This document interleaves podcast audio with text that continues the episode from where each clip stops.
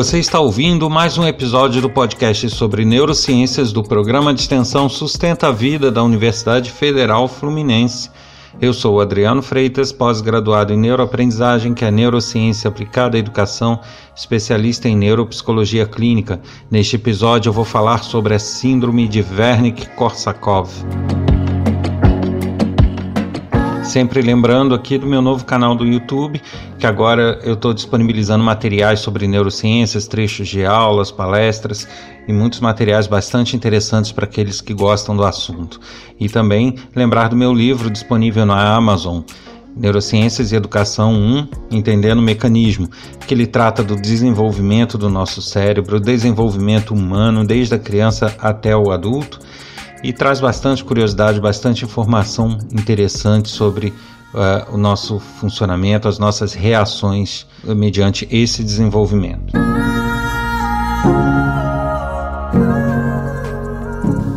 Hoje eu vou tratar da Síndrome de Wernicke-Korsakoff.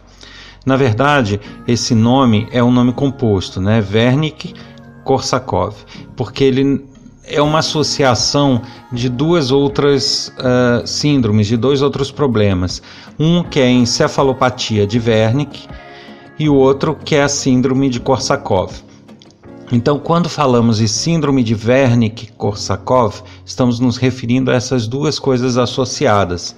A encefalopatia de Wernicke, ela provoca geralmente a perda de equilíbrio, sonolência, tendência à tontura, problemas de movimento dos olhos e algum tipo de confusão. Já a síndrome de Korsakoff, ela inicialmente causa uma perda de memória para acontecimentos de curto prazo, né, memórias recentes. Quase nunca afeta as memórias de longa duração, longo prazo. Associada a essa perda de memória, uma característica de quem possui essa síndrome de Wernicke-Korsakoff é perder a memória e ter o que se chama de confabulação ou seja, a pessoa não admite que não lembra das coisas e ela acaba ou inventando histórias ou assumindo histórias de outras pessoas como sendo delas. Quem tem a síndrome de Wernicke-Korsakoff é uma pessoa que ela pode ler uma revista agora e daqui a pouco ela não lembra que leu. Então ela é capaz de ficar lendo a mesma revista o dia inteiro, que ela não vai se cansar porque ela acaba de ler, ela já não lembra o que ela leu. E isso para outras é, coisas, outras atividades. Então, uma pessoa que demonstra uma incapacidade de gerar memórias recentes, memórias de curto prazo, associada a uma confusão, aquele problema de equilíbrio que vem da encefalopatia de Wernicke. O curioso disso é que essas duas síndromes são provocadas, né, elas associadas, geralmente são causadas por uma deficiência de tiamina, que é a chamada B1, vitamina B1.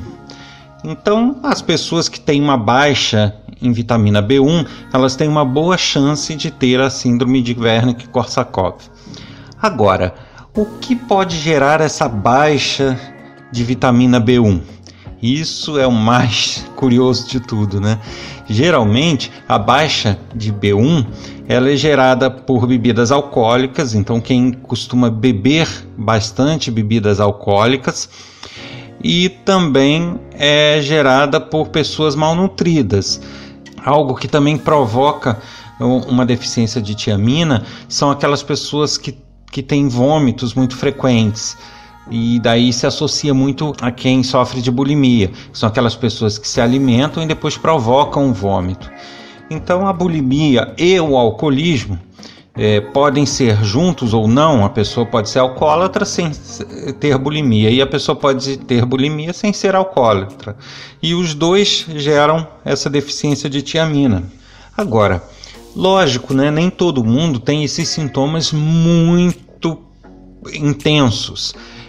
E aí algumas pessoas podem passar a ter a síndrome de Wernicke-Korsakoff sem demonstrar isso muito claramente através de tonteiras ou outros sintomas assim. Elas podem simplesmente conseguir levar uma vida com algum tipo uh, ou de dor de cabeça ou de mal-estar, assim, aquela parece que está meio tonto, meio zonzo, mas não chega a ser uma coisa exagerada, né? Então, às vezes a pessoa até convive com isso, acha que é uma coisa normal, mas é, algumas pessoas elas é, não admitem, assim, elas não conseguem reconhecer essa perda de memória recente. E é, é, é comum nessas pessoas que têm Wernicke-Korsakov que elas, justamente por não ter essa memória recente, o cérebro preenche essas lacunas com histórias que ela vai pegando é, em uma revista, num livro, algo que contam para elas. Então, às vezes acontece de uma pessoa no meio de uma conversa, ela está conversando com outra pessoa, aí a outra pessoa conta que fez uma viagem ou conta detalhes de algo que ela participou e a pessoa com Wernicke Korsakov começa a assumir aquela história como se ela tivesse viajado ou como se ela tivesse passado por aquilo. E aí para outras pessoas é como se ela realmente tivesse feito aquela viagem. Algumas pessoas até têm essa consciência de que elas não estão bem, não, não estão com a memória recente preservada e a, às vezes até procuram tratamento. Mas existe um grupo que realmente não, não consegue é, discernir que ela está com problema. Né? Ela, é, aquilo passa a integrar o dia a dia dela e ela consegue lidar de alguma forma e realmente é, é, deixar aquilo meio transparente para as pessoas que não percebem muito bem que ela está com essa síndrome. É, alguns diagnósticos são bem claros e outros nem tanto, justamente por essa é, dificuldade de demonstração que as pessoas têm. Né? Algumas pessoas não, não pegam histórias alheias, elas inventam mesmo. Então a pessoa não consegue lembrar o que se passou com ela ontem, mas ela sempre relata para as outras pessoas alguma coisa. Ela sempre relata uma história. Nunca as pessoas vão perceber que elas não conseguem lembrar. Elas podem demonstrar algum tipo de confusão, relutância, mas não necessariamente elas é, deixam claro esses sintomas, né, esses problemas. A síndrome de Wernicke-Korsakoff, ela quando identificada em tempo, ela é, tem tratamento. Né? A, a pessoa toma algumas medicações, geralmente por via venosa, a reposição de tiamina, que é a B1, é, junto com essas medicações, em, em uma grande parte das vezes isso se reverte, o problema é contornado. Porém, é difícil que seja resolvido 100%. Então, a pessoa ela tem uma boa melhora, ela consegue se livrar bastante da síndrome com essa reposição de B1 e com outras medicações, porém ela sempre fica um pouquinho é, pior do que ela era anteriormente. Isso é uma característica do tratamento, né? não há um, um tratamento propriamente. Esse tratamento é bem voltado para a encefalopatia de Wernicke é, porque a síndrome de Korsakoff propriamente, tirando a reposição de B1, ela não tem muito o que se fazer. Então a pessoa faz o, o, o diagnóstico, depois, junto a um especialista, obviamente, faz o tratamento e ela tem uma boa melhora e consegue conviver bem, porém não 100%. É, quando a gente fala que isso é muito associado ao alcoolismo e à bulimia, é justamente porque a bulimia, por ter uma, uma grande incidência de vômitos, né, a pessoa é, vomita o tempo todo, isso vai gerando justamente essa baixa de B1 na pessoa. Mas outros problemas que façam com que a pessoa tenha é, o processamento de B1 prejudicado, né, é, bulimia, uma pessoa que tem algum problema gastrointestinal, que ela pode ter é, também ou problemas de diarreia constantes ou problemas de vômito constantes que não seja pela bulimia. É, outros problemas gastros ela, podem também gerar essa deficiência de B1 da mesma forma e gerar a síndrome a encefalopatia de Wernicke e a síndrome de Korsakov, né, associando síndrome de Wernicke e Korsakov. O alcoolismo também é uma outra causa muito importante é, pessoas que têm problemas com alcoolismo e que bebem muito também podem desenvolver essa síndrome, justamente pela, pela mesma razão, Uh, o alcoolismo ele gera, né, o excesso de bebida alcoólica em algumas pessoas vai gerar uma queda da vitamina B1, que é a tiamina, e vai gerar também essas síndromes. Então, a síndrome está diretamente ligada, associada à vitamina B1. Agora, que fique aqui o alerta: não adianta a pessoa sofrer de bulimia e ficar se entupindo de B1. Da mesma forma, não adianta, ah, para garantir eu vou continuar bebendo e vou tomar B1 para repor. Não adianta, porque existem predisposições genéticas ou físicas da pessoa que vão fazer com que ela tenha essa queda de, de tiamina e não existe uma forma de você repor a tiamina preventivamente. Né? Você não pode tomar a B1 para que amanhã você não tenha problema ao beber. Isso não, não existe, né? Então, não existe um tratamento preventivo. O que existe de prevenção é justamente não ser alcoólatra, buscar ajuda se você bebe em excesso. Se alguém que você conhece bebe em excesso. Então, o que se tem de prevenção é uma ajuda nesse problema do álcool e não propriamente uma reposição de tiamina prévia. Isso não vai impedir o aparecimento da síndrome de Wernicke-Korsakoff. Da mesma forma, quem sofre de bulimia tem que fazer os tratamentos e os cuidados e solicitar ajuda para cuidar da bulimia e não tomar B1 para reposição prévia. Isso não vai resolver o problema. Agora, é importante também deixar claro que que não é uma coisa líquida e certa, né? Ah, aquela pessoa bebe muito, ela vai ter síndrome de Wernicke-Korsakoff. Não, é uma possibilidade. Na verdade, isso ocorre num percentual de pessoas predispostas a ter essa deficiência em B1. Então, não se pode afirmar categoricamente que uma pessoa com bulimia, uma pessoa que, que tem uma dieta ruim ou uma pessoa que bebe muito vá ter uh, propriamente a síndrome de Wernicke-Korsakoff. Da mesma forma, é importante ressaltar aqui que uh, são pessoas que muitas vezes precisam de ajuda, até para a própria identificação. Algumas elas conseguem saber que tem algo errado com elas, apesar de não saber bem o que mas elas conseguem, ah, sei lá, não consigo lembrar direito. Algumas se tocam para isso e acabam externando de alguma forma e procurando ajuda, mas não é um grupo maior.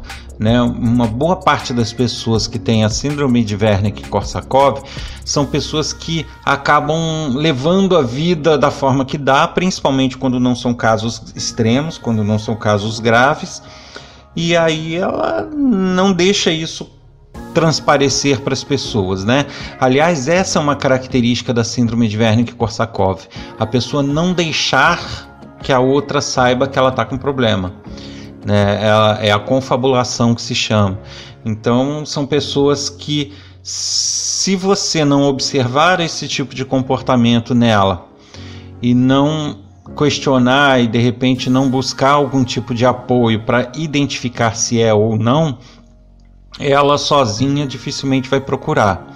Ela não vai deixar isso claro e não vai expor essa situação.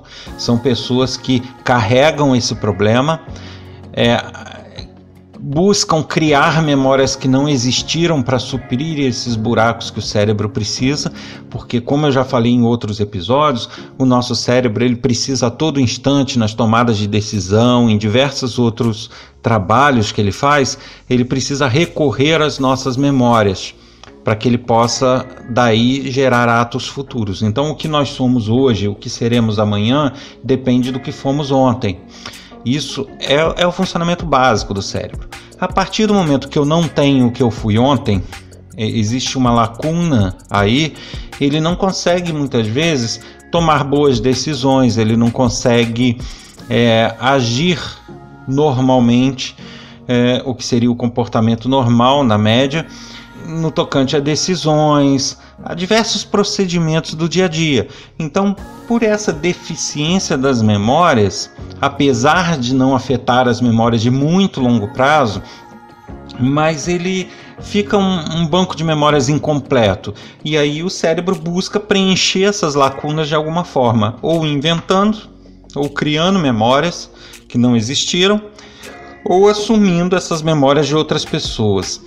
Então, muitas vezes você pode perceber no seu dia a dia um colega ou alguém com que você se relaciona e que de fato você percebe que parece que ele mente o tempo todo, parece que ele inventa coisas que ele não viveu, parece que ele assume histórias que outros contaram para ele. Se você começar a perceber esse tipo de comportamento em alguém, a, abra o olho um pouquinho e veja, ele tem problema com álcool, ele bebe muito, ou ele é muito magro, ele é né, quase um subnutrido, assim, ele tem uma magreza excessiva, é, ele é corre risco de ter bulimia? Não, ele tem algum problema é, gástrico, ou mesmo que não tenha problema nenhum gástrico nem com álcool, mas o fato de não ter uma boa nutrição, ele ser magro, de repente tem algum problema na absorção de vitaminas, entre elas a B1. Então, é, isso tudo compõe aí uma forma de se suspeitar e de conversar e de repente buscar algum tipo de ajuda justamente por esse fato, por ele muitas vezes não ter a consciência de que ele tem esse problema e que ele está entrando nesse comportamento meio compulsivo de inventar histórias, de confabular. E aí realmente é legal buscar uma ajuda para identificar se é isso ou não, e se for isso, tratar de forma adequada. Você ouviu mais um episódio do podcast sobre neurociências do programa de extensão Sustenta a Vida da Universidade Federal Fluminense. Meu nome é Adriano Freitas, pós-graduado em neuroaprendizagem, que é a neurociência aplicada à educação, especialista em neuropsicologia clínica. No episódio de hoje, eu falei sobre a síndrome de Wernicke-Korsakoff.